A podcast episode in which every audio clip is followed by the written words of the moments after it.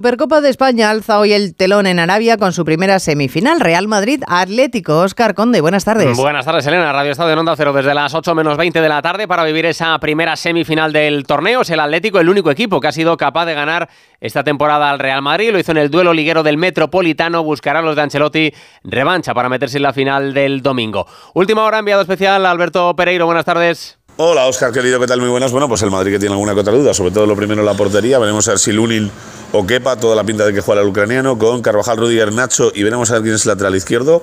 Eh, por delante vuelve Chouameni al pivote para acompañar a Kroos, Valverde y a Bellingham, arriba Vinicius y Rodrigo en el Atlético de Madrid también.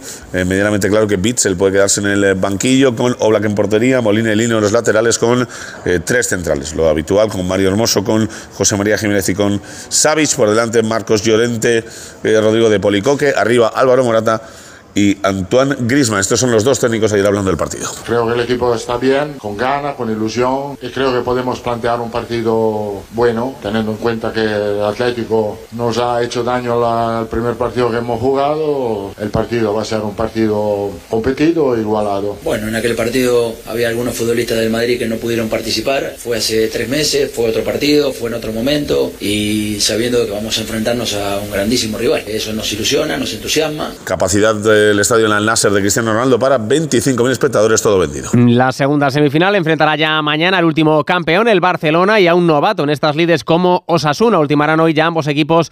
Detalles en territorio saudí. Alfredo Martínez, buenas tardes. Buenas tardes. A partir de las 3 y cuarto en este estadio Príncipe Faisal comienza la actividad de la segunda semifinal con la rueda de prensa de Ronald Araujo y de Xavi Hernández. A las 4 entrenamiento muy pendientes de cómo puedan estar Pedri, Cancelo e Íñigo Martínez, que son los jugadores sin alta médica con los que ha viajado el Barcelona. Por cierto, Joan Laporta viajará mañana por asuntos familiares, no pudo hacerlo en el día de hoy. Y ya a partir de las 5 y cuarto la rueda de prensa de David García, el internacional, y de Yegoba Arrasate. Y a las 6 de la tarde entrenamiento del conjunto rojillo, que no quiere ser comparsa en este partido, para el que, por cierto, todavía queda quedan localidades a la venta para mañana a las 8 de la tarde. Pues precisamente rumbo a Arabia Saudí va a poner el hasta ahora director deportivo del Betis, Ramón Planes, que va a firmar con el Al Ittihad, en el que milita Karim Benzema. En el Rally Dakar, Alatilla ha ganado la quinta etapa en coches, arrebatando la segunda plaza de la general a un Carlos Sainz que ahora es tercero. En motos la victoria ha sido para el chileno Quintanilla con el español Joan Barreda en vigésimo séptima posición. En baloncesto recibe hoy el Barcelona al Olympiacos griego en partido de una Euroliga en la que sigue ganando el Real Madrid. Ganó ayer 92-71 en cancha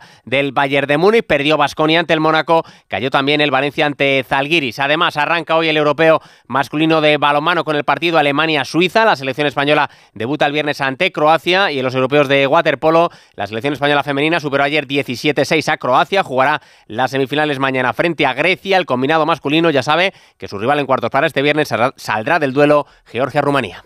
Noticias Mediodía. Onda Cero. Esta noche, descubre la historia de un artista único